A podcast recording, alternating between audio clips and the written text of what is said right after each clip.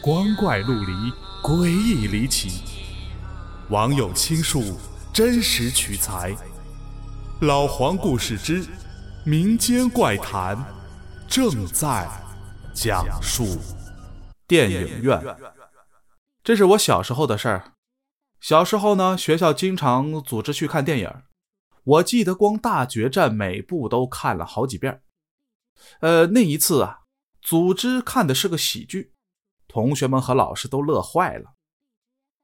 那会儿吧，我最多二年级吧，因为当时的老师啊，二年级以后就不教我们了。也不大可能是一年级，因为一年级啊，他不是班主任。这事儿啊，前几年聚会的时候，我还向他求证过。为什么提到老师呢？因为他是故事的重要当事人，有他才能体现这个故事的真实性。老师对我们挺好的，但是也特严。小孩嘛，哪有不怕老师的？看电影的那天呢，我们去的是一个老式的电影院，每排的两头各坐一个老师，我呢。坐在当中，旁边啊是果丹皮，啊，这里说的果丹皮不是吃的啊，呃，他是这个故事的主人公。电影啊确实挺好看，看到一半啊，果丹皮想上厕所了，但是又不敢和老师说。你说这小孩啊都是怎么想的？不敢和老师说。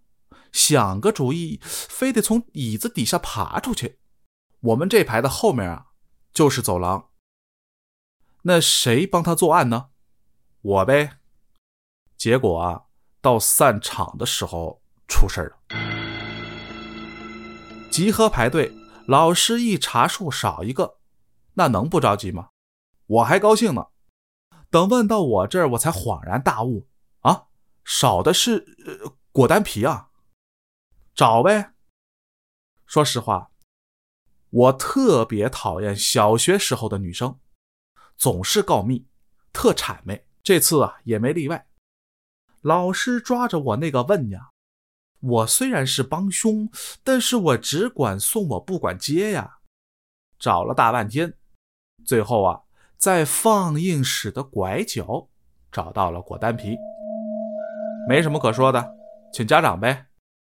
这下把我俩给吓坏了，别人啊都回家了，我俩就留守在学校，等家长领。当时啊，这心里边虽然是害怕的，但小孩哪闲得住啊，对吧？于是啊，我就问他去了这么长时间玩什么去了。果丹皮听我这么一问，来了精神。说尿完尿想回去，有个叔叔把他带到了一间屋子，说给他变魔术。什么魔术？果丹皮用手在嘴和耳朵间比划了一下。那个叔叔说他能用手一拉，把嘴咧到耳朵，还能用脚点火。没过多久，家长来了。果丹皮如实的供述，但老师不信呢。哎，你这小子怎么能说谎呢？哪有屋子呀？你不是在放映室过道吗？因为这事儿，我俩被当反面典型，在每周的升旗仪式上面点名批评。时光如飞啊！我上大学以后，有一次小学同学聚会，果丹皮跟我说。你还记得我走丢的那个电影院吗？啊，啊，记得记得。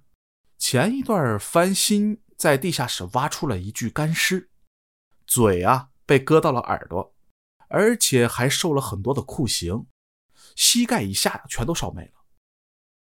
我顿时一惊，他说的那些酷刑，就是果丹皮当年说给他表演的魔术。